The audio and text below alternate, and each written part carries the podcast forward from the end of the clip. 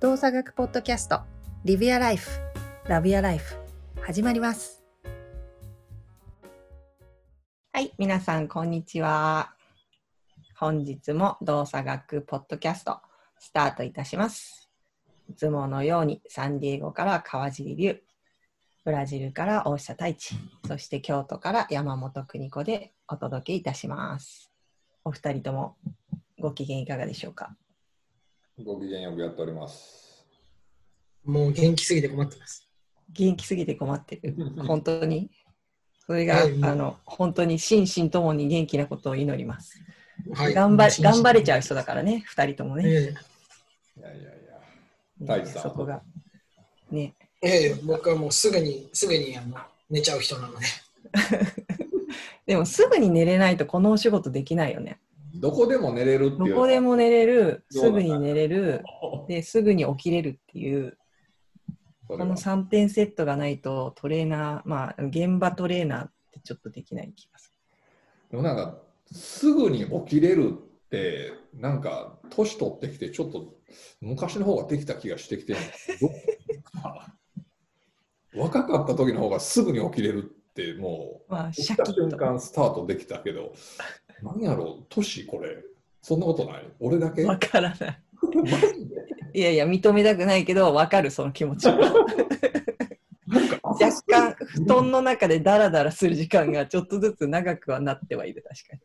そう、なんか、それはあるよな。うんわかるよ。そうそう。まあでも、ね、そんなことも感じながらさ、日々、それでも私たちは成長してると、まあ、成長したいと思ってね、日々生きてますからね。そうそうそうそう、うんステージが変わるってだけだからね。うん、そうそう。なんか最近、インスタを始めた川尻さん、はい。たまにしかアップしないですけど、あれはどれぐらいの頻度でアップする予定なんですか？なんか予定はあるんですか？いや、まあまあ、あんまあんまり、あんまり、あんまりそんななんかい決めるとしんどくなるやん。自分が苦しくなる。そうそうそう。でも、ある程度やらんとやらなくなるっていうのも知ってるから、うんうんまあまあ、あのー週1にみたいな。週一ぐらいうん。ああそういえば今日はあの10回目でございます。そうです。収録10回目で、最初の時にどんぐらい頑張れますかね？的な感じの時に、まず10回頑張りましょうの10回に到達いたしました。おめでとう、やりました。よく頑張りました。ありがとうございます。はい、私たち頑張りました。まあ聞いてくださる方がいるので、もう一回頑張ろうかみたいな 感じですよね。いやいや、まあまあ、でも、あの丁寧に続けていきましょはい。う。でもよく、よく、いや、でももう本当ね、すすすごいですよね。うん。いやいや、あのすごいっていうのは、そのなんていうんですかね、これって、あの、ポッドキャストっぽいポッドキャストではないじゃないですか。そのポッドキャストっぽさが分かんないんだけど、千代くいや、だって、ポッドキャストって何か例えば、あの、伝えたいテーマだったりだとか、うん。なんかシェアしたいテーマが一つあって、それについて、あの、まあ説明をしたりだとか、うん。あと、僕、こう考えてるんです、みたいなことをお話しするのが結構、まあ、多いのかなっていうふうに思ったんりするんですけど、まあ、あの、これ、あの、好き勝手喋ってるだけっていう。いやいや、動作学って枠の中で一応私たち、まあマインドはそこだから。好き勝手話してるだけっていうところで、むしろなんていうか、あの、あ聞いてくださってるっていうのがすごくありがたいですよね、うん逆にね。確かにいや、本当本当。うん。でもなんか、私はまあ、ね、そんなに、こう、普段お会いする人たちがお客様だったりとか、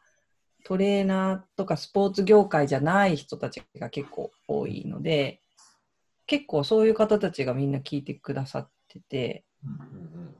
いわゆる業界外、私たちの業界外の方たち、幼稚園の先生だったり、学校の先生だったり、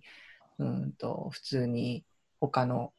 何 OL さんとかサラリーマンとかっていうあの他の一般の業一般の業種って言い方があるのかわかんないですけど、まあ、スポーツじゃない業種についてる人とか医療じゃない人とかも結構聞いてくださっててなんかその人たちがなうちのお客様の一人で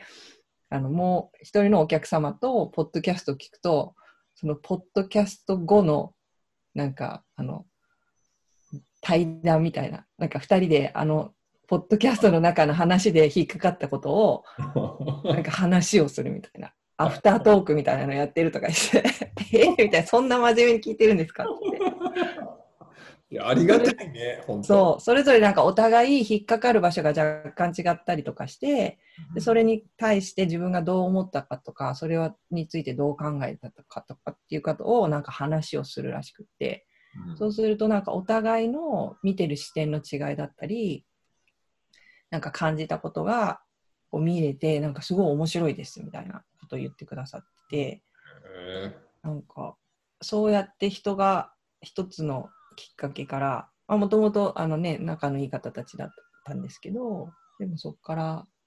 また違った形で相手を知るとか自分を知るっていうきっかけになっているんであればすごい嬉しいなと思って、えいやー、うありがたいね、本当ん、に。ね本当に。だからそういうふうな活用をしてくださってる人たちもいらっしゃるんだなって。いやー、でもこれ、うん。すごいよね、本当に。あのーいや、ポッドキャストって、まあまあ、なんか、聞いてる人は聞いてたけど、こ今年っていうか、去年っていうか、うん。のピュリッター賞って、ポッドキャストが取ったのよ。へえそう、そうなんですね。そう、This American Life っていうピュリあのポッドキャストがあって、まあ、それはこんな雑談じゃないでもちろん、きっちり編集されて、取材されて、すごいきっちりしたものなんだけど、でも、それが、まあ、あの、メキシコのボーダーの問題かなんかを取り上げた回が、ピュリッツァー賞に輝いて、ジャーナリズムですね。そうそうそう。そう。だから本当、まあなんかすそれなりにやっぱすごい、なんていうのかな、こう、し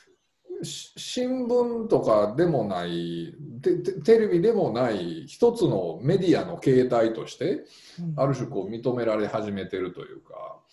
っていうのがやっぱあるから、やっぱりその、あとなんかラジオ好きやった人っているやん。うん、そうだね。今でもいいはるけど昔30年前40年前ってラジオやったりとかするやうんわけであって、まあ、そういう人たちにするとこの聞き流すっていう感じってまたまたこう心地よかったりするみたいやし。うん、でも結局これってコロナなかったら多分やってないでしょ我々。まあ、まず私は、どうだろう。うん、そうだね。やってないかな。興味なかったわけじゃないけど、やるっていうところまで、実際の行動は起こしてなかったと思う。そう。うん、なんやろその前から多分こんななんやろズームもあったし。うん、機材もあったしうん。ポッドキャストもずっとあって、でもあれをきっかけに、なんかいろんなスイッチがバチって入って、で、まあやってみようって言って始まったわけであって、いや、まあなんかいろんなきっかけで面白いことになったよなと思ってて、なんかコロナのそのタイミングで、視覚過多になった気がすごいしてて、したのもきっかけだった気がする。なんかすべて見るものっていうかな、情報が見るもののが強くあありすぎて、なんかすごい疲れたみたいな。目と頭がすごい疲れて、ちょっとしばらく物を見たくない、音だけ聞いてる方が快適みたいなタイミングが増えた気がする。それ私だけかもしれないけいやいや、でもそうなんじゃない？多分、あのなんていうかな、こう、動く機会が多分減ったし、絶対に。ど。うーん、まあそうか。で、やっぱりその視覚、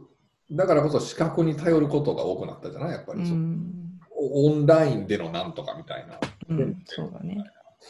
でも多分人間って、その感覚の入力の多様性が多分欲しいと思うんだよね。うん、さまざまな感覚からいろんなものをこう、まあ環境を感じるというかさ。ってなった時に、こ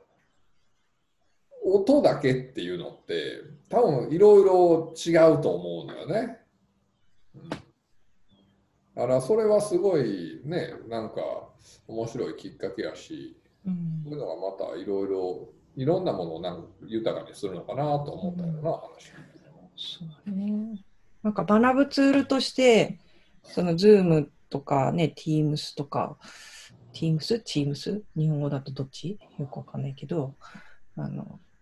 チームですか？チームですか？日本語って。あ、チームいや、僕は日本語もわかんないんでね。などっちで発音するのかわからないときは、コスコとかさ、コストコって日本人の人言うでしょ？そうやな。うん、あれでも、英語だとコスコじゃない？そうやな。うんだよね。で、なんかチームなのかティームなのか、なんかたまに、そうでさ、それをさ、ティームとかコスコっていう時にさ、何お前ちびってんねんって思われたくないなと思って、あえてコストちびって日本では言ってる自分とか書いたりして、ちゃんとコストコって言ってる？そうそうそう、それ、妙に気になったりするからな。若干の違いだけどね、なんかニュアンスが変わってきちゃう感じがするよね。えー全然いいじゃないですか。なんかそそっちの方がなんかかっこいいじゃないですか。リュウさん、どんどん使ってくださいよ。そんないやいやいやいや、なんか、なんかちょっと、ちょっともほわもやってする時があんねんな。大大丈夫かな、俺みたいな。そういう時は。いや、だって僕もあの、その、なんていうんですか、大学の時に、その、英語だとあの、身長性の収縮のこと、イーセントリック、イーセントリックって言うじゃないですか。うんいいじゃないですか。うん、僕はもうあの、日本の教科書にはエキセントリックってずっと書いてあるので。うんそうね。だからもうあの、大学の時にバイオメカやってた時に、海外から来てましたけど、全然通じないんですよ。エキセントリックって言っちゃうとね。お前何言ってんのぐらいの顔をされるわけですよ。なうんんなんだそれはって、エキセントリックは。なんだみたいな感じで。え、もうこれ基本用語じゃないのみたいな。だから、あの、なんていうんですか、絵絵にアクセントをつけてみたり、うんうん最後にアクセントをつけてみたりしても全然通じないわけですよ。めっちゃいいエキセントリックみたいな。やるやるやる。でも全然通じなくて、これ何なんだろうなと思ったら、これ、あ、なんだ、お前これのこと言ってんのかみたいな。あ、これだ、みたいな。これはエキセントリックなんて言わないみたいな。イーセントリック。あ、でも逆にそういうのを、で、やっぱ恥ずかしい、恥ずかしいじゃないですか。そういうところで考えると。だって、もともとはだって、え英語って英語なわけ、英語なわけなんで、うん、僕らがそっちのフィールドについて学んでるわけじゃないですか、その言葉を、そっちのフィールドの言葉を学んでて、あのーなんか違った話をしてると、まあ、逆になんか向こうにもいい意味でし、まあ、悪い意味で失礼だし、うん。まあ、その辺を考えると、まあもう全然あの、ちょっとあのかっこよく言っていただいた方が、できる人にはかっこよく言っていただいた方が、あなるほどっていう発見がたくさんあるんで、全然かっこよく言ってくださいよ。まあね、結構そういうのあるよね、ちょこちょこね。うん、あるある。全然全然なんやろ情報って結構そうやって例えば今のもさそのアメリカの言葉とか英語とかが入ってきたっていう考えはそうやねんけどそれが、えっと、あるき程度の期間日本語の中で例えばさっきのエキセントリックはエキセントリックとしてこう浸透するともう日本語でエキセントリックという言葉みたいになってくるわけやんか。うん。あそうですね、それはある、それは確かにあります、ね。そうそうなった時にちょっとなんか生きてイーセントリックとかっていうと何ちょっといじびってんのみたいな話のちょっとこうお音になる時があるからそうそういうそのバランスが分かれへん時があるねはいだからなんかやっぱそこもあの環境に影響しますよね。だいぶ前に話しましたけど、そのある業界では、まあ、こういう言葉をこういう意味で付き合あ使ってるっていうのがあったときに、そのお互いが同じ理解であれば全然それでいいじゃないですか。うんでもそれの外に行くときはちゃんとその外がその言葉に持ってるイメージっていうものをちゃんと理解した上で言葉を選ばないといけないじゃん。うん。だからやっぱそういうところなのかなと思いますけど、もう全然全然もういいですよ。皆さん関係ないです。そんなどんどんどんどん行きましょう。そうそうまあ、そうやっていろんな違いを認識しながら生きていくんだろうね、私たちはね。だからそうです。ねうん環境的にさそれが大丈夫な環境とさなんかちょっと気にしないといけない環境とってさほんまそのそんなこと気にすんの？いや気にする気にするそのなんか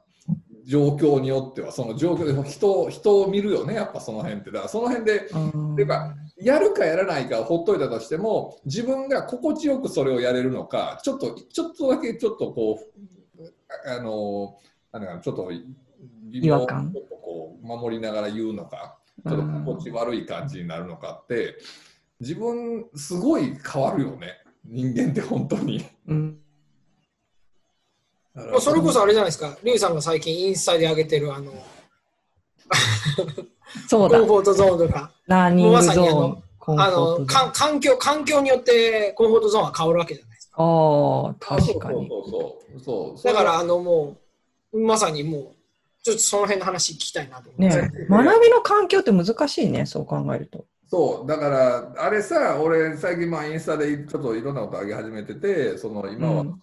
コンフォートゾーン、ラーニングゾーン、パニックゾーンみたいな話上げてるけどさ、うん。結局、あのラーニングゾーンって、そう、すべて環境の要素によって全部めっちゃ変わってくるわけであってさ、うん。それをこう、なんか、同じようなものだっていう、固定されたものだっていうふうに捉えてしまうと、すごいこれ、弊害は大きいと思うのよね、やっぱり。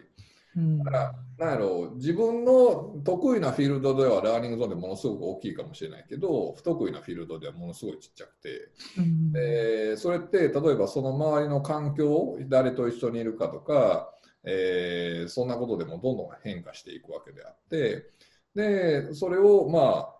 自分がどこにいるのかっていうことをまあ理解するのって結構大事かなと思ってて、やっぱりこう、まあ、その時のキーになるのが多分ラーニングゾーンに行くと不安にはなるから多分。うん。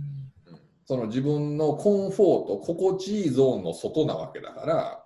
ってなった時に不安っていうのはそういうのをあるある意味こう伝える感情でもあるんだよっていうことを理解しておくと不安というものをただ単にネガティブなものとして捉えなくて済むというか怖がらずに済むというか。うん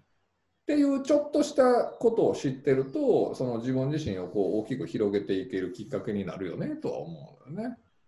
何か新しいところに踏み込んでるサインが不安っていう。そうそうそうそうそうそうそう逆に言うと全く不安を感じないようなことをしばらく続けてるってことはちょっとやばくないっていうこと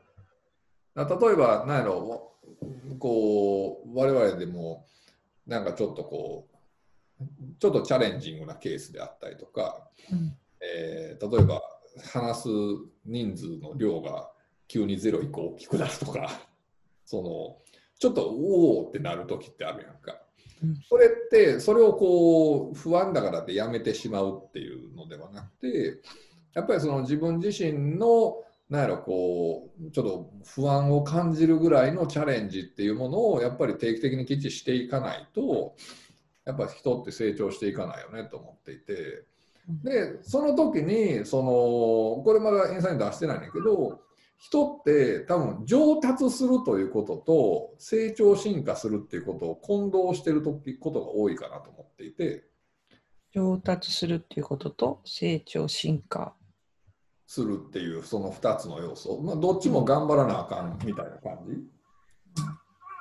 でも上達と成長進化。その俺がなんでそれを思ったかっていうと、まあ、ある人からのフィードバックでうん。自分が一番成長したと感じたのってうん。その、まあ、例えば、えー、と部活の高3の時ですみたいな。うん。でその時もうなんかめっちゃ頑張ったと、うん。その今まで適当にやってたのに、うん。えーその年はほんまめっちゃ頑張ったと。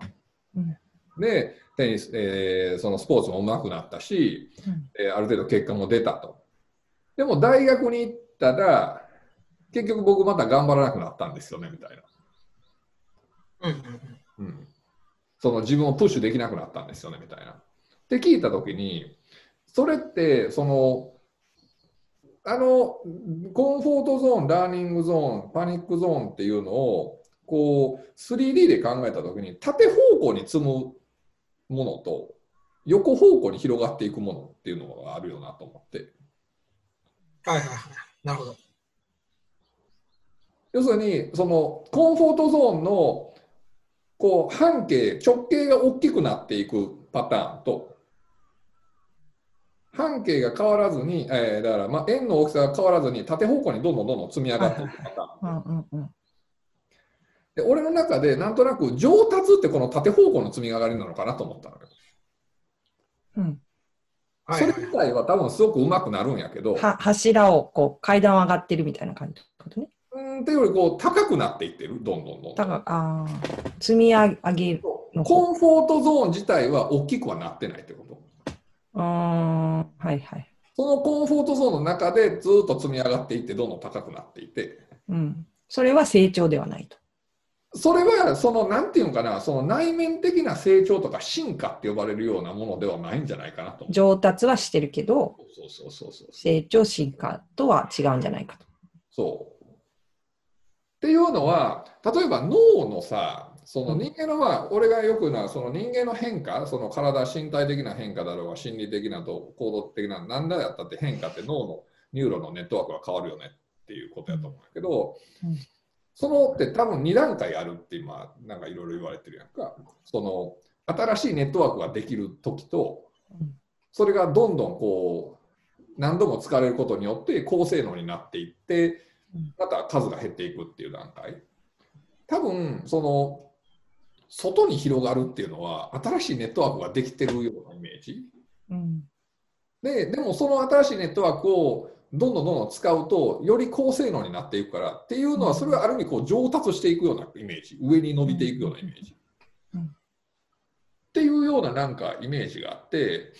だから例えばその選手の場合なんていうのは上にどんどん伸びたけど結局横に伸びてなかったから結局本質的な行動的なところがそこまで変わらなかったよねっていうようなことが起きたりとか。うんっていうのはするのかなだただ単にしんどかったっていうことが頑張ったしんどかったっていうことが一概にその人間のその内面的な成長っていうところにつながるかっていうそのコンフォートゾーンを広げて自分っていうものを進化させていくっていうところにつながるかっていうと一概にそうではないよねうんと。どちらの要素ももちろん必要で絶対的にそれはどちらも必要やから、ああいうのがあるよなってちょっと最近思ったりもしてんだよね。うんなるほど。まあでもいい、すごいわかりやすい。私は今ので、なんか、上達っていうものと成長進化っていうものの向いてる、向いてる方向というか、そうそう軸が違うみたいな。うん、は違うんだなっていうのは、すごい感じ取れた。っていうことは、多様性っていうのは成長進化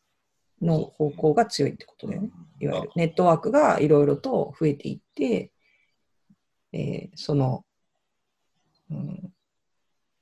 こう矢印の方向というか物事に対しての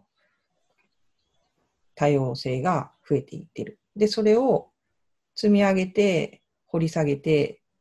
いくと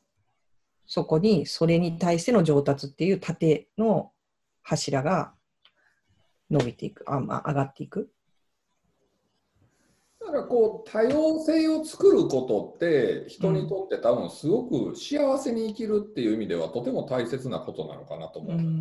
うんこの2人も強い言うのにこのいろんな角度でものを見れるじゃないっていう意味での多様性っていう意味でもそうやし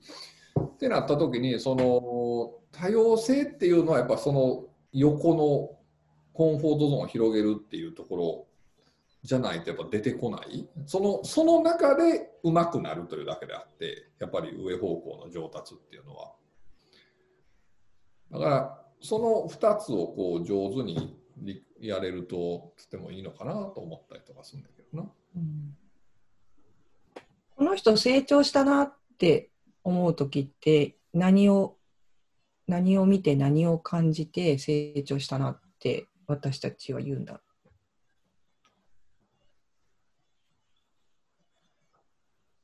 上達したなあここの人上達したねっていう時とこの人成長したねっていうのって違う二軸があるってことじゃん今の話だと。うんうん私たちが「わあなんかいいなこの子だいぶしょなんかすごい成長したよね」って言ってる時っていうのは上達したとは違うし視点というか観点でものを見てるってことじゃん多分。僕僕はそう。多分今の話を聞いててもその僕がその無意識的には多分そうしてるよね。うん。それが多分その太一がよく言う言葉をきれいにしときましょうっていうところでうん。その人にとっての成長と、えーあなたにとっての成長って何ですかっていうところうん。あると思うんやけど、うん。僕のイメージとしては何やろ上達に関してはうまなったなあみたいな言い方になってくると思うのよ。うん多分無駄がなくなったりしてるかもしれないね上達って。そうそう違うなんかうまなったなとか強なったなとか早なったなみたいななんかなんかそんなイメージ。でも、成長したよねっていう時ってものすごくなんか内面的なところが俺はイメージがある。けどお二人はどう？いやなんか自分 難しいですね。でも絶対、絶対ってまた言っちゃった。絶対って言っちゃいけませんっていつも大事言うけど。絶対って言っちゃいけない。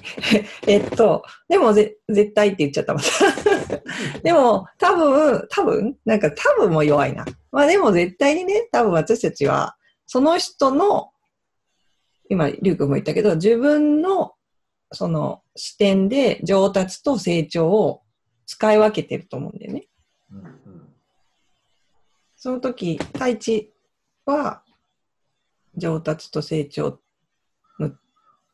こう住み分けってなんかありそう。ここの視点から見ると上達そうですね。そうそうですね。いや、なんか、あのー、成成長する上での、えー、要素として組み込まれるのが上達かなと思いますけど、ね。うん。上達の仕方と成長の仕方を教えてくださいって言われたら、それはめそれはめっちゃ難しいんで、あのそっちのが難しい。1週間、一週間時間くれる？か、1日時間くれるか、ね、いや、あのその言葉はあれですけど、まあ、僕のイメージですけど、あんまちょっとなんですか、上達と成長について、今出てきた言葉、僕の中で、あ確かに違うなっていう感じなんで、あれなんですけど、僕の言葉のイメージ的には、あれですかね、声が裏返る。あの上達っていうのと成長っていうのは成長の必要なものとして上達があるっていう感じかな。うんだから逆に言うと上達って、えーと、うまくなるっていうことだと思うんで、うん、えー、マイナスはないじゃないですか。だって上達するって言ってプラスだと思うんですね。でも成長するってえっと、僕、マイナスもあるのかなと思っていて、うんうん、だからトレードオフの関係もあったりするのかなっていうふうに思っていて、うんうん、で上達っていうもの、いろんなものが上達していく過程の中で、上達するっていうことは変な話、えーと、いろいろなことに触れてたりだとか、うん、えー、それに取り組んでるっていうことじゃないですか。うんその中で、えー、感じることが変わったり、もうそもそも時間の軸が変わったりするんで、感じることが変わったりだとか、あまあ、要は磨いてる段階ですよね。その中からいろんなものが上達していく中で、えー、複雑に結びついて、えー、ポンと成長していく。次のもう違う段階に行くっていうのが成長かなっていうふうに僕の中では思いますけどね。だからもうステージが違うみたいな感じ。そうそうそう、今の太一の聞いてて、なんか上達っていうのはなんか量的変化、成長っていうのは質的変化みたいな感じなのかなと今ちょっと感じたりとか。質が変わるっていうのは、なんかこう、まあ、時と場合によっては悪くなることもあったりとか、その、その、その、えー、その現在地という意味では、ちょっと良くないケースがあったりとかもするっていうのもあると思うし、なんかそんなの、そんな考え方もあるなと、なんかちょっと今思ったよな。なんか成長するときには、一回しゃがまないとみたいなあるじゃん、よく。一回こう、下にグッと、ジャンプする前に必ず人は下に下がるでしょ、みたいな。膝曲げてグッて降りるじゃん、みたいな。で、経済もマイナス成長とかね、っていうのがあったりするし、上達、上達する前には一回しゃがまないとって言わないもんね。ジャンプする。上達をジャンプっていう表現ってあんましなくない？成長にはとかっていうジャンプ、ジャンプする前には一度しゃがむっていうけど、そう考えると無意識に私たちはそのあたりは使い分けてるんだろうなって今話を聞いてて思ったんだけど。なんか今言ってるのはってあれですよね結果的に起こるってことですよね。うん。うん、結果的に上達が起こる結果的に進化が起こると。いやいや、えっと、結果的にあのそのしゃがむ状態になっちゃうってことですよね。いろいろやっていく中で、あの、まあ最初にリュウさんが言ってた、その、えー、不安に思うとか、コンフォートゾーンから抜け抜け出すときは不安な気持ちになるとか、いろいろおっしゃってたと思うんですけど、うんうん、そういうところって、まあ今の邦子さんの言葉で表現するしゃがむっていうことなんですよ、うんうん、自分がもがくとかっていうところだと思うんですけど、でそれはあれですよね、結果的に起こるっていうイメージです。うん、そうだね。起こそうとしてるわけではないと思う。結果的にそれが起きた、その状況から起きて、そこに行ったからこそ景色が変わり、環境が変わって、そこからまた次のステップが変わっていく、見えていく。まあ、ある種環境が変わることによって勝手に起きる反応なわけじゃない多分、うん、しゃがむであったり不安であったり、だから、えーとまあ、そういうことを知ってくると自分であえてそういう環境に身を置きにいけるっていうことは、うん、そうだね。ただな環境を変えずに自分で不安になろうって言ってもできへんやんっていう話であって、うん、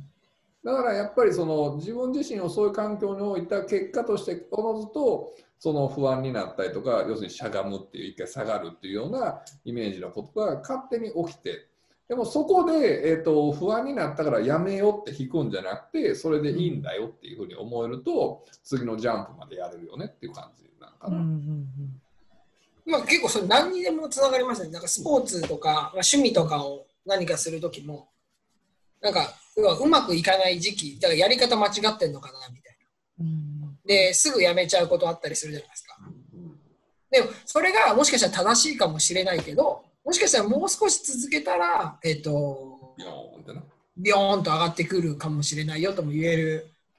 ことができるのかなと思うんで、だから本当優秀なコーチたちっていうのは、そこの見極めがすごいですよね。うん、その人と、そのやってることに対しての、しっかり、えー、それを2つを捉えた上で、アドバイスを植えるっていうのは、まあ、その辺も優秀なコーチなのかなと思。そこってさどうやって見極めるのがいいと思う？そのこれは無駄な努力なのかそのなんていうそもそも無駄な努力があるかっていうところもある、まあ、まあねその方向性としてそのボンってくる方に行ってる時なのかそれともそうじゃないのかって、うん、どうなんやろうな。それってなんかこうある程度だから頑張っても結果が出なくても頑張りやっていうのってすごいなんか俺の中ではなんかこう全然なんていうかなこうちょっと無責任というかこうコーチとかその伝える側の人間がそれをやってしまうのは俺はすごい危険やなと思っていて難しいねそのあたり。なんていうかな、その、まあ、極論すればさ、じゃあ頑張ってたら僕プロ野球選手になれるんですかみたいなのもそうやけどさ、うん、その、いや、ボンってくるからって言ってずっと努力したところでさ、こうへん時はこうへんわけであってさ、うん、それをなんかこう、ちゃんと伝える側がきっちり、こう、もうちょっと絵が描けてないといけないのかなと思ってて、それな、なんかイメージある？なんかその努力のイメージというか方向性やと思っていて。あのー、あれですよね。あの結構人によってでもその言葉の捉え方がまず違うじゃないですか。なんで今のリュウさんの話を聞いて思うのは自分が伝える側で、えーと、他が、えー、要は子供たちだとか選手みたいに大多数いる時に大多数に対してそういうアドバイスは、まあ、僕の中では送れないなっていうのがあって、捉え方が違うしそのそれぞれのあの現状だとか環境っていうものが違う。だからもうあの1対1で話すっていうことを条件に考えたときに、それが前提条件で考えたときに言えばえこれやっても意味ないっていう要はそのやる側の選手だったら選手のマインドがあったときにこれを続けてても本当に全く意味がないという意義を見出せてない、はい、1ミリも意義を見出せてない状態で続けてるのであればそれは、えーと、変えた方がいいんじゃないっていうふうにはなるかなっていうふうに思うんですけど感覚的に何か何かあるんですよねみたいな状況、うん、とかっていう状況って自分の中で意義がある状態じゃないですか。うん。それは、えー、とまず、えーとにかく続けてればいいんじゃないんじゃなくて期限をまずちょっと考えてみてちゃんと振り返る期間っていうものを作ってみてやってみるっていうところの話になってくるかなっていうふうに思います。うんでも今のリュウさんの話を聞いて本当にすごい今、えーコーチたちがどうその辺をやってるのかなっていうのはちょっと聞いてみたいなっていうふうに思いました。なんやろこうそこで努力をするってなった時に、まあ、努力ってすごいなんかこうなんていうのかなこういいようにも悪いようにも使えてしまうというか言葉としてもなんか掘り投げれてもしまうような言葉な気がしていてその同じことをずっと続けるという努力もあればさまざまな方法を試すっていう努力もあったりとかするわけであってだその時にこうなんていうのかな、こう、意義を見出せるって、たもう自分の感覚的に何かいい感じっていうのが出るまでって、ある程度こう、いろんなことを試す方がいいのかなとも思ったりとか、のブレる、ブレる的な。ある意味ブレる、揺れる、動き回るっていうところ。で、なんかあれ、なんかこれなんか知らんけど、なんかちょっとようわからんけど、ええ感じっぽいってなったらそこを続けるみたいな。ことってなんかそれが多分その大治の言う意義その心が感じる部分意義を感じるでそれをちゃんと感じさせてあげれるかどうかっていうのはある種こうその伝える側の仕事でもあるかもしれないけどでもそれって同時にそれと同時に知識としてそのそうだよってことを伝えるのもそうだけど多分受け取り側努力する側っていうのもそれをちゃんとこう感じる耳を傾ける心のメッセージを聞くっていうようなことって多分とても大切なことな気がしていて。ってなると結局まあコミュニケーションって大事だよねっていうところなんねんけど。そうですよね。うん。まあ、その努力っていうところで言うと、あの僕、親父に昔からあの、お前、努力なんて言ってんじゃねえぞ、てめえって言われたこと何回もあるんですけど、えー どういうことどういうこと？あの親父なんかもあのがちょっと頑張るわみたいなこと言うと、てめえ、お前、頑張るとか努力とか言ってんじゃねえみたいなことよく言われてて、うん。そのお前、頑張るとか努力っていうのはな、お前、あのあの周りの人があの人たちが決めることなんだよ。努力してるかどうかなんて。お前の努力なんて他の人にとって当たり前なんだぐらいのことをもう毎日のように耳にタコができるぐらい聞かされて。で、あの、あまあたまあ、最近になって、あの、イチロー選手とかもよくおっしゃるじゃないですか。努力してるともう思ってる時点でだいぶ、ダメですよ。えー、ダメですよっていう、よくおっしゃるじゃないですか。まあ、ああいうのも聞いて、まあ、説明がうまいので、ちょっと親父のあれはなかなか入ってきてなかったんですけど、まあ、まあ、そういうのをいろいろ聞くと、違うよ、自分が大人になったんだよ。お父さんは。えー。多分、イチローさんと同じぐらいのことを言ってたよ。親子っていやそのまあまあまああの、そういうのもあって、だから、やっぱりその、もう努力してるっていうふうに、まあ、確かにあの思ってる時点で、要は自分の殻で見てるじゃないですか。うんうん自分っていうの中だけでしか見てないような気がしていて、あのなんかあのもう少し、まあ、さっきリュウさんが言ったように、えー世界を広げるようなイメージでもう少し見ていく必要があるんじゃないかなっていうふうに思ったりするのでもうそういう言葉をお使うっていうことはちょっとそっちの傾向があるのかなぐらいですけど確実にそうとかそういうわけじゃなくてそういう傾向があるのかなぐらいのところは思思えるかなと思いますね話を聞いて。だってさ、例えばさ、人と相対しててもさ、お前頑張ってんな、めっちゃ努力してんなって思う相手って、自分で僕頑張ってるんですって絶対言わへんもんな。言ってない言わないですねまず言わないですね。まず、絶対言ってないもん。そういう、そう、僕頑張ってるんですっていうやつに対して、いやいやいやいやいやって思うことが多いよな、確かうんうに。ん確かに努力とか頑張ってるっていうのはその外がこう判断することであってそのなんやろ自分がこう判断する部分では本当ないよね。うんうんそれはそういう人たち本当かっこいいですよね。あの頑張ってる人はもう僕の中でかっこいいっていうのがあるんですけどいやいやかっこいいですよね。でもそういう人ってなんかほんますごいですね。めっちゃ頑張ってめっちゃ努力してますよねって言われたらえ何がみたいな反応する人がほとんど。いやいやでそうです。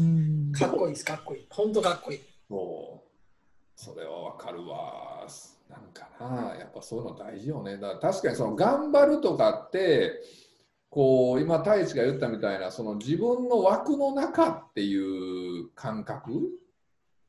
なのかもね。その自分で頑張ってます。自分で努力してますって言ってしまうのって自分のこう尺度というかコンフォートゾーンの中での話であってうん。それがこう広がっていってるっていう感覚があまりないというか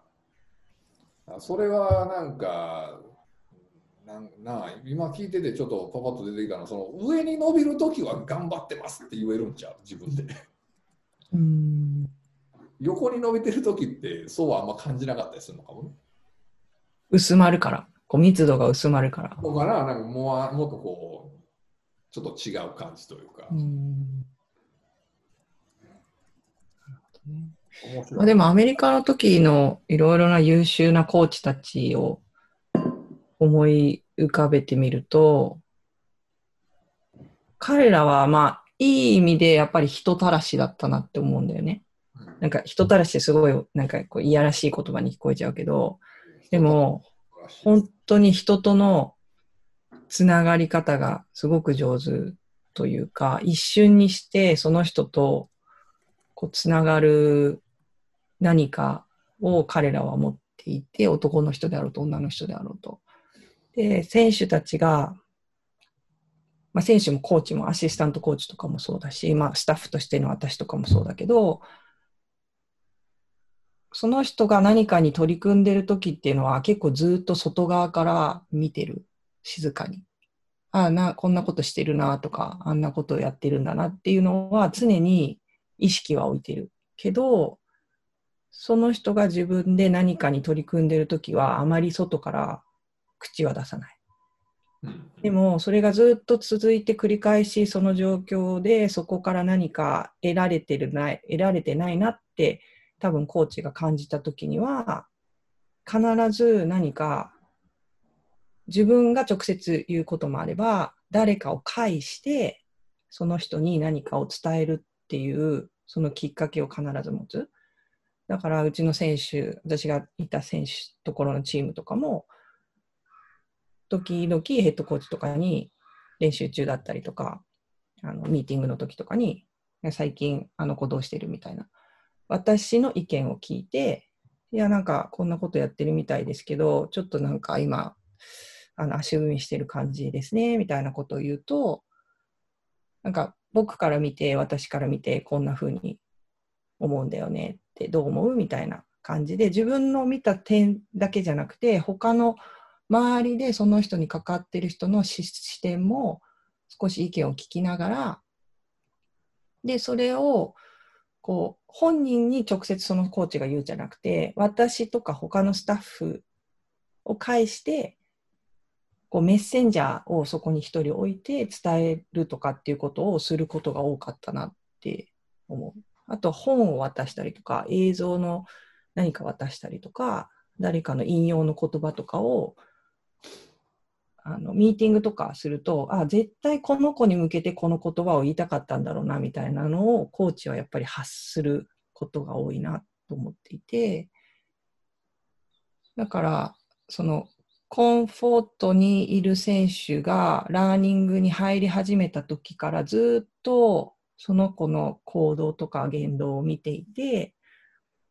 で、ラーニングからまたコンフォートに戻らないように、こう、退路を断つことも上手だった。いや、こっちに戻らない道をどうやったら作れるかっていうのをコーチは考えて、あの、やっぱり先に一手を打っていることが多かったし、で、ラーニングに入って、ラーニングでの不安を極力、より快適なラーニングになるように、サポートする方法を、やっぱり早め早めに見極めてたコーチが多いなと思う。だから彼らのところに来た選手だったり、コーチとか勉強に来たコーチも含めて、みんながその先やっぱり成功してるいわゆる社会でいう成功してる人に育ってるなっていうのはもう。そういうコーチの下にいた人たちって、うん、それってねそのコンフォートゾーンからラーニングゾーンから出ていくのって、うん、あの2つ多分あって要するに人に引っ張り出されるのと、う。ん、自分の足で出ていくのとってあって、ここって全然違うと思う、そうだね。自分から出ていって広げるってことによって俗に言うあの有能感ってやつ、うん、俺できるんだ感みたいな、うん、が多分育つんやと思うのよ。うん、これを自分から、えー、必要から引っ張り出されてやってもコンフォートゾーンは広がんねんけど、えーと、有能感は多分あんまり広がらない。それによってだから自分で出て自分で広げるってことができればできるほど多分その有能感が高まって自己肯定感が高まると思うねん。自分はできるんだ自分はやれるんだっていうやつ。多分そのプロセスってとても大切でもちろん最初に引っ張り出してできるやんできるやんって言ってやっていくことでとても大切なんだけどでもそれをずっと続けるわけではなくてどこかの段階で自分で出ていくってことをさせないといけなくてでもその切り替えがとても大切でそれって結局のところ今僕がいろいろ思ってるのはど自分でゴール設定をするかどうかだと思うのよね。そのゴール設定の部分を自分でやれるかどうか。だからその周りっていうのはあとはコーチっていうのはとかまあ上司だったりとかっていうのはそのゴール設定をどの間にやるのかそのラコンフォートゾーンの中にしてしまう人も多分いるしもうなんやったらパニックゾーンまで飛んでっちゃう人もいるし、うん、それをその心地の良いいいレベルのラーニングゾーンのところの目標設定にあるのを手伝うっていうことがとても大切でただそれを最終的に決めるのは自分自身っていうふうにしないと、うん、本当の意味でのそのいう、えーと、コンフォートゾーンが広がっていってプラスアルファのその有能感まで育っていくっていう現象ってなかなか起きなくて。多分そういうコーチってそういうことができてるのでこ、えー、そこにいた選手たちっていうのはそのプロセスも理解しているしそれを、えー、作って驚いて自分の中の有能感っていうのがやっぱり高まっていくのでどこに行ってもやれるっていうものの幹が多分通ってるからしっかりそういうふうにやれるのって本当素晴らしいよね。うんまあ、学びには不安がつきものっていうのを多分彼らは学んだし大学時代に。であとは学ぶ上では人の力を借りることも必要。自分一人では学べないっていうことも多分学ぶから社会に出た時にこう人の力を借りることに対してのマイナス、ネガティブなイメージが少ないなって、いかに周りの人の力も借りて、自分が成長することによって、その人たちにも何かこうもたらすことができるっていう、そのこう和和のこうサークルをずっと回すことを大学時代に彼らは覚えれたのはすごい大きいなっていうのは、いやもう今振り返っても思う。いいよね、そういうコーチ。うんだなんやろそういうコーチってなんやろもう根本まで突き詰めると結局人として全員を扱ってくれてるじゃない。うん、そのもう一番そこまで突き詰めるともうそこでしかないなと思ってて、うん、そのなんかチームを作るリーダーがどうとか、まあ、今でいう生産性がどうとかそのスポーツでいうとこれを何がフォーメーションがどうとかなんかいろいろあるけど結局のところその自分の仲間チームの人間を人としてやっぱりやれるかどうか扱えるかどうかってところが何よりも多分大切で、うん、でその特に今ってその会社もさなんかまあすごい厳しい状況なわけじゃない、まあ、コロナだけではなくてさその資本主義という意味でもそうだし特にアメリカなんてもうパパパパ切られるしさ人なんて。でスポプロスポーツチームなんか特にそう本当ドライな世界なわけであってでも人間ってドライなものじゃないやんか。やっぱりものすごいウェットなものでこう感情とかそういう人間の本質的なウェットな部分ってなくしたらいけないなと思っていてであのー、俺は最近そのスポーツメディスンチーム俗に言うトレーナーたちってそのプロのスポーツチームにおけるそのウェットな部分を担う存在であるべきやなと思い出したのよねとても。そのとてもとてもドライな勝負っていうすごくこう頑張ったとか一切関係ないドライな世界においてでもその組織の中のすごいウェットな人っていうものをちゃんとこう理解してそこを担う部分としてやっぱりそのスポーツメディスンっていうのはとても多分大切な存在だと思うしでも結局のところ人っていうものをそういうふうに見れる人たちがやっぱ集まるっていうところを先にやらないとその結果としての生産性や何やかんやっていうのがあるわけであってそこって多分何やろ今って本屋さん行ってもいろんな本出てるやんか。そのハウツーのさやり方のさチームビルディングとかさもう人を動かすとか人をいいねで、カーネギーさんの人を動かすとてもいい本、素晴らしい本、ね、あまあまあまあ、はいはい。いやいや、でももその、ああいうのではなく、もっとこう手法的な。そうそうそうでも、や A と言ってこうさせるみたいな。そう。っていうか、なんかそんなのある。のところ、そこって、うん、もう、どう、何をするかって、まあ、極論関係がないから、うん、その、人としてどう、あるかっていうところであったりとかその相手に対して人としてどう接するかっていうところが何よりも僕は大大事だと思うから,、うん、結局それってその何やろう今何て言うかなこう動作学のさ3つ目の適用ってあるやん。うん適用でもそのプログラムの進化でがあって機能の進化があって構造が進化しますよみたいな。変化しますよみたいな。それをまあ筋骨格系で言うと神経と筋と骨構造みたいな話をするけどさ。それってその我々のこう今話してたようなところでいくとその何を物質的な構造として持つもの、うん。とその機能として目に見えないけ目には見えるけども物質的ではないもの？こうやって何をやるかってことだと思うのよね。で何も目にも見えない、えー、物質的でもないものって我々の心の部分。英語で言うとハビングとドゥーイングとビーイングみたいな。太一さんちょっと顔固ま固まったけど大丈夫？で結局のところそのビーイングのところ心の状態の変化っていうものは多分す実は全てを作り出すんだよねっていうふうにちょっと思っていて。今まで我々ってその、まあ、これって結局何を自分がこう評価するか価値を置くかってなった時に多分昔の我々っていうのは何か何を持ってるか何を所有してるかみたいな。あと何をやってるか、doing。えー、まずは高価なものであったりとか、うん、ブランド品だったりとか、あとは肩書きとか学歴とかも多分何かを持っているものだと思うよ、ね、うん、でも次に、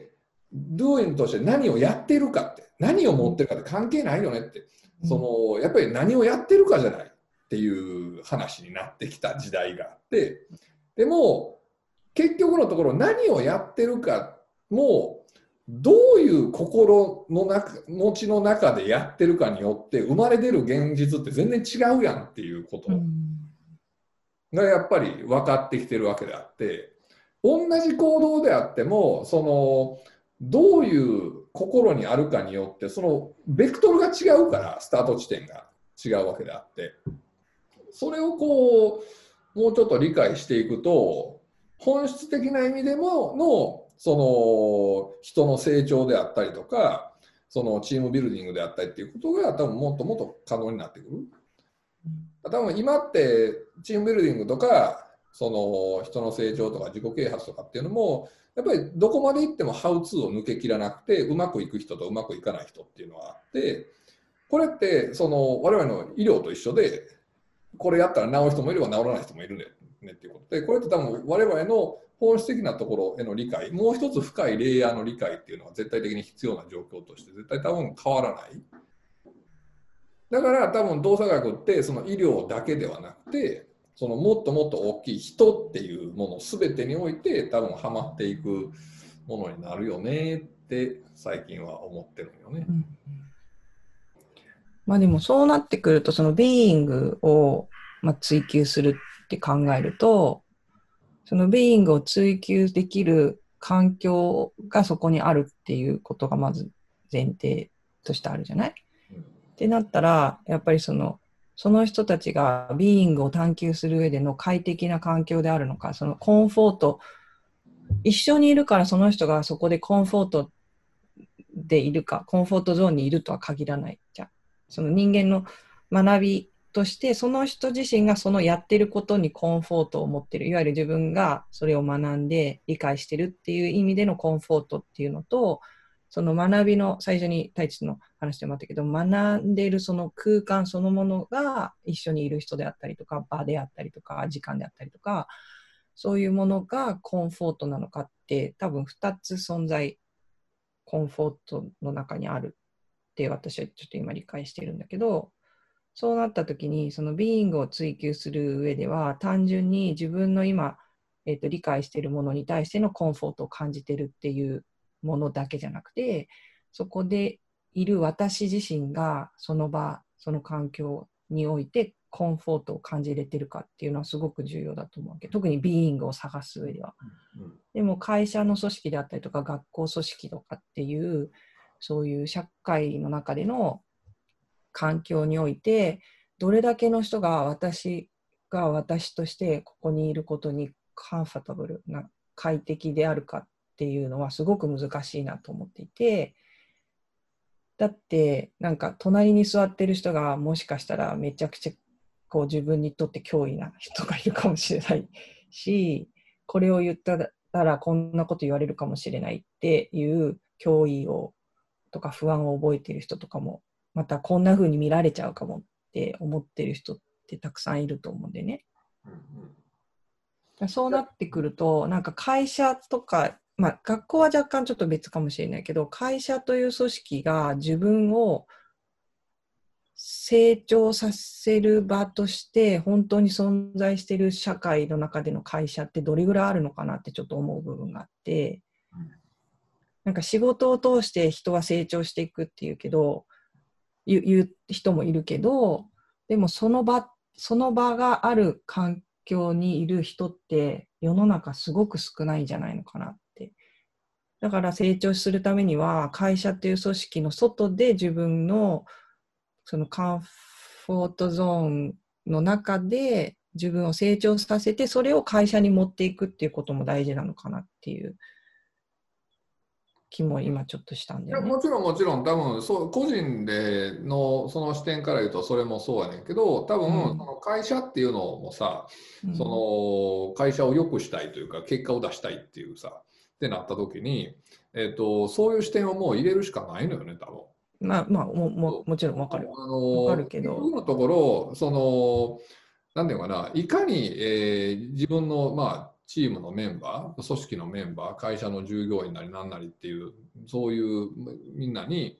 こう安心安全を感じてコンフォートに自分にチャレンジできるような環境を整えるかっていうことが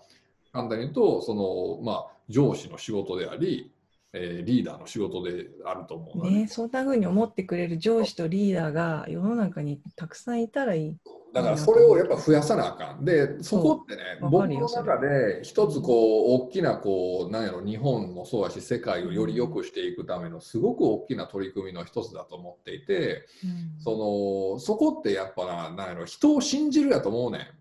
今までの人、やり方って人はダメだよね、やっぱり。だから管理しないとね。いけないし、えー、ルールを設けて、うん、えー、規制しないといけないっていう。うん、でも人間って、えー、でそういうことをやってる人がどうやったらうちのスタッフはより創造的で生産的な仕事をするかみたいな本を頑張って読むわけやんか。でまた頑張っていろいろルールを作っていくわけよ。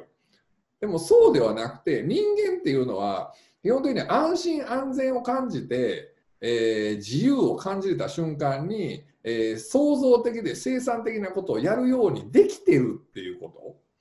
とをやっぱり我々はもっともっと理解しないといけなくてその前提を作らなきゃいけないってこと、そうもう本当その前提やと思う。それって結局自分をの信じる。そして自分とのスタッフを信じれるかどうかやと思うね、うん、でそれができるかどうかってもう多分今後その二極化二極化っていろいろ言われるけど多分いい会社と悪い会社の差ってすごいことになると思うねその人が成長する人の評価っていう意味もそうだしそのなんだよ業績としても多分そこってすごい大きな差になってきて最終的には多分その本当に人を信じてその安心安全を与えてっていうことができるのかどうかみたいなところに多分どんどんどんどん関わってくる。で昔からあるそのチームビルディングの本とかそのいろんなところで言われてることも結局そういうことを言ってんのよね。もうそういうことを言ってるんやけどもこの奥の部分っていうのを理解してないからハウツーで終わってしまうっていうとこなのね多分。うん、そう。うん、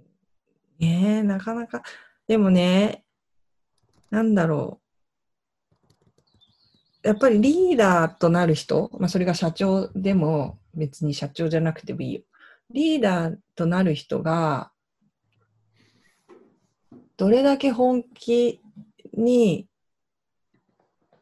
こう熱く語れるかっていうのはすごく大事だと思っていて、結局、まあ、もちろん働くというか、実際に動くのは、そのスタッフの人たちかもしれないけど、でも、むやみやたらに動いたところで、その、どこに向っていっていいかわからないだけで、単純に時間だけが過ぎていって、何のためにこんなに頑張ってんだろうみたいな。それこそ自分が頑張ってるはずなのになんでこんな状況なんだろうっていうところに陥ってしまうじゃん。でそれを起こさないためにはリーダーとなる人がその皆さんの今の努力私から見て皆さんが頑張ってるその時間であったり努力っていうものはここに向かってるんだよっていうところをしっかりと言えるかどうかっていうのは大事だなと思っていて、でもそれを明確にぶれることなく、そ、そこに関してはぶれすぎちゃうとちょっと困ると思うんだよね。ぶれることなく言い続けられる上司であったりとか、上のリーダーが、ど、をどうやったらそういう人が増えていくのかなっていうのは、いやもうだから課題なのかな今話してる内容とかをなんやろ、うん、みんな多分知りたいねんけどみんなもっとかんお気楽な簡単なハウツーが欲しいねんけどもうそれ知り知知りたいと思ってるのかな？いやだからそんな本がいっぱい売れんねや。うん、でもそれじゃあかんよねっていうところをやっぱりこう丁寧に丁寧にやらなあかんしだから今黒野さんが言ったところっていうのはだからこそ俗に言うビジョンミッションバリューとかミッションステートメントみたいなのがものすごく実は重要や、ね、ビジョンっていうのはどこにこの組織が行くかっていうことであってミッションっていうのはどうやっていくかっていうことであってバリューってどういう価値を大切にするかっていうことなわけで要するにゴール地点を明確にするってことなわけじゃない、これがないとどもうみんな点でバラバラいろんなとこに行くわけであってだからそのなんやろなそのビジョンもな結局ないや俺の金儲けです。って言っていいと思うねん俺社長さんの金儲けのための会社ならでもそれが本質はそうなのになんか綺麗なことを言ってビジョンを作ってやるとおかしくなるのよやっぱり。うんだからいかにその本当にそれをビジョンとしてバシッてやれるかようかによって俺を金儲けさせてくれればお前ら給料上がるよっていうのが分かれば人はそれに向けて頑張るわけやん頑張るそれがいい人はさ。うんだから結局のところビジョンとかっていうところ例えばあのミッションステートメントっていうのも多分 Google とペペって調べるとめっちゃいろいろ出てくんねんけど、うん、方とかなんとかで会社やる人ってみんな多分最初考えねんけどそれが何のためにあってどこに向けたものであってっていうことを理解していないともうなんか誰も知らないもう本人さえもよくわからんみたいなものが出来上がってっていうことになるわけであって結局それも作った方がいいですよねっていうハウツーになってしまって。だからやっぱりその人間の何て言うかなその安心安全でその目標地点と現在地を明確にするっていうこととかっていうその辺のことをもっともっと深く見た上でのチームビルディングとかその会社の何て言うかなこう人を動かすっていうことであったりとか人を育てるっていうところを今後やっぱ我々もっともっとやっていかないといけないしで多分それができると多分ものすごいパワー出るのよね人って。本当に化学反応を起こすからだそれこそが創発っていうマクロなものになるわけであってそんな風に人っていうものも見れて組織っていうものも見れるようになってくると本当素晴らしいよね。うん多分我々がこう医療の世界でこういうふうに変えていきたいなって言ってることと全く同じことが多分そのチームビルディングとか会社のそういう部分だりチームだったりとかっていうところでも全く多分同じような現状に多分いるなっていうふうに最近感じていて、だからもう一個深いレイヤーっていうものをどちらにも多分こうのきっかけになってもらえるんじゃないかなと思うね動作学的な考え方っていうのは。すみませんあの途中ちょっと席を外していて全然聞けてなかったですが、最後の辺から予想して大切ですよねっていう話になってきます。いやいやいや、まあ、あの、でもやっぱりその、えー、っと、えー、ビジョンとかミッションの話されてましたよね。うん。とかを、要は、あの、同じグループだったり、同じ、同じグループっていう言い方するとあれか、同じチームの人たちが、みんなが、これは絶対大切だよねっていう言える状況であると、ものすごくうまうまくいってるところなのかなっていうふうには僕は感じますけどね。だから、あとはまあやっぱり、僕はあのもう完全にあの一般的な概念を、えー、で使ってるので、まあ、ここも言葉を合わせる必要がありますけど、ミッション、ビジョン、バリューのが順なんですけど、でも、まああのまあ、そのチームの中で言葉が合ってれば、ひとまずまずはいいかなっていうところと、で、あとは、まあ、あの、よく、桃太郎に例えられるじゃないですか。うん。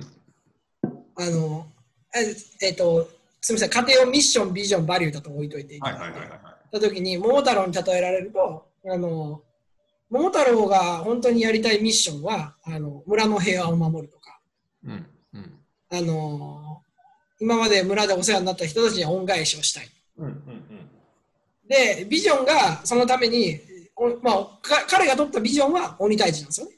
うんうんうん、鬼が、えー、村を荒らしてたから鬼退治っていう取りましたっていうふうになると思うんですけどでもそれってあのもしかしたらあの村に襲われても大丈夫なような要塞を作ることがビジョンになるかもしれないしもうお城みたいな要塞を作ることがビジョンになるかもしれないしいろいろあると思うんですけど、だからそれがはっきりしてると、自分はこれがしたいからここを目指したいとか、これを目指すからこれをするんだってはっきり言えると思うんですそれぞれが。で、自分はこういうタイプだから、えー、この役割を担えるし、えー、これをここで表現することができるって強く言えると思うので、だからすごく、えー、その辺をしっかり全員が、ビジョンとかミッションとかバリューっていう、そういう指針っていうものが大切ですよね。ってそういうものが決まってるっていうこと,、えーと、自分たちが行く方向性がしっかり決まってることって大切ですよねってそれぞれが言える状況っていうものがあ素晴らしいところかなっていうふうに思いますね。はい、今のさこれ純粋なあの黒野さんに聞いてみたいけどさその、うん、ミッションとビジョンの言葉的にさ俺の中でミッションって何何かっていうとやることビジョンって目指す世界みたいなイメージがあんねんけど、うん、それって英語の理解的にはそんな感じで合ってる？うん、合ってると思う。ビジョンっていうのは私たちがその先に作り出したい世界がどういうものなのかっていうのがビジョン。のミッションって感じ。それに対して、じゃあ我々はえっ、ー、と、どういうふうにそれをやっていくか。うん、で、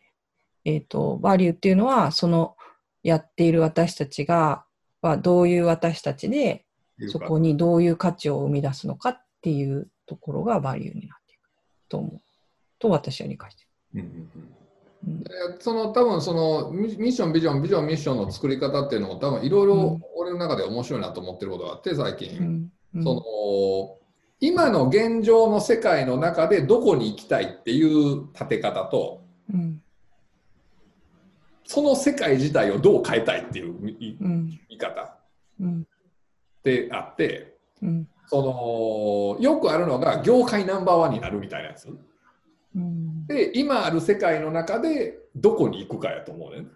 うん、でも最初それで始めてもだんだん組織なり人が成長していくといやこの世界自体をこう変えたいよねっていうのが出てくると、いろいろ逆転してくると思っていて、うん、だからそのそういうビジョンミッションバリューみたいなんかっていうものもどんどん変えていいんじゃないかなと思ってて進化あもう変わるべきだと思う。変わるべきだある種、うん、あの、変わる、まあ変わるべきって言い方しちゃうとあれかもしれないけど、常に見見直すことは大事で、やっぱり自分たちも成長して変わっていって、社会も変わるわけなので、なので、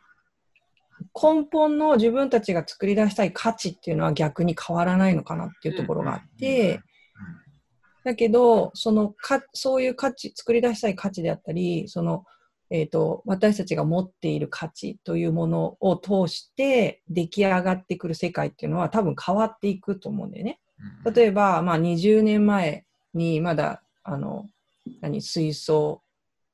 の電気の車？水素車、はいはい、なんていうのあれ？電気車っていうの？あれがなかった時代でガソリンが主流だった時の世界からだんだんその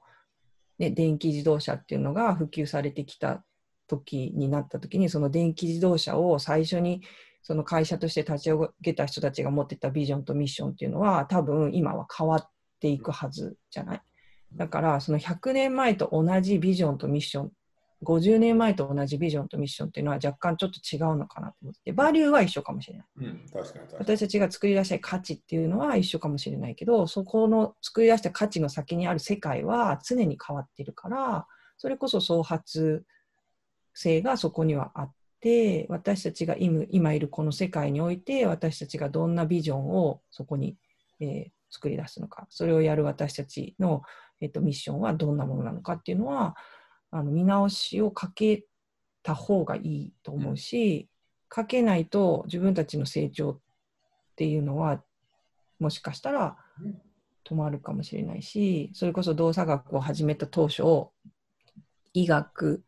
というエリアでの、うん、こういう創発的な考え方が少しでも広がることによって今困っている人たちまたはあの解決できてない問題がもっと、うん、なんだろう、まあ、楽にって言い方はちょっと違うかもしれないけど違った形でスピードアップして幸せな人が増えるかもしれないっていうことが最初のスタートだったかもしれないけど今はそこからもっと広がっているわけじゃん。でそれはやっぱりやっていく中で種が落ちていくことによって種から何かが育ったその育った景色が変わることによって変化をしていくものだと思うから、常に、で、かつその、そこにいるメンバーでもまた変わるわけじゃん。うん、今まで、その、いなかった何か新しい視点を持ったり、技術を持った人がそのチームに加わることによって、またできるものも変わってくるし、作れる世界も変わってくるわけだから、人が変われば、本来であれば、まあ、ね、何万人いるっていう会社っていうのは難しいけど、でも役員が変われば、役員の中できちんとそれで私たちが社員皆さんにそれを伝える会社としてそこに行くんだぞって、それでいいですかっていうコンセンサスは取っていく、アグリーメントを取りながら、修正をかけながら、微調整しながら進んでいくことが大事なのかなって個人的には思ってる。いや、うん本当まあ医療のシステムもそうやし企業もそうやし多分思うけど我々って多分人間って本当人間のポテンシャル全然使えてないよね。うん全然使えてないと思う。本当驚くぐらい多分使えてないあの相当言い方、言い方すごいあれかもしれない。相当し死なせてると思う。みんなのポテンシャルを。なんかこうもっともっと人間っていうもの人というものが持ってるポテンシャルっていうのをもっとこう信用するというか信じるっていうことがとても大切でだからそれをやっぱやれるともっといいよね。うん、まあそれこそ SMAP のさ「世界に一つだけの花」がさあれだけ社会に受け入れられたのはね多分皆さんきっと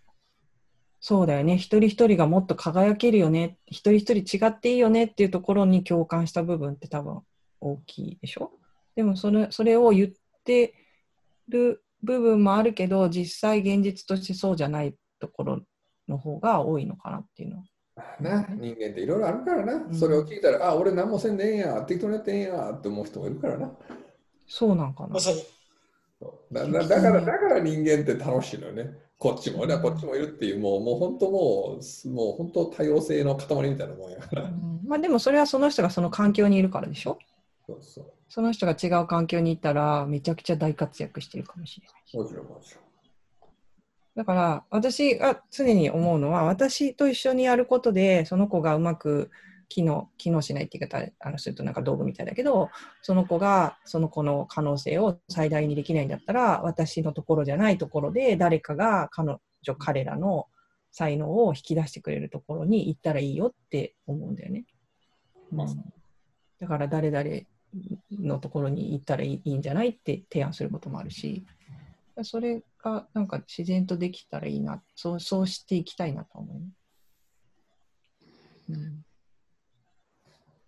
選手に対しても、一般の人に対してもね。なので、常にこう、なんだろう、今いる自分の場所を大事にしながらも、今いる自分の場所が、ね、快適になりすぎた時には、少しだけ自分がこう新しい世界を見るという行動であったり、接するという行動をすることによって、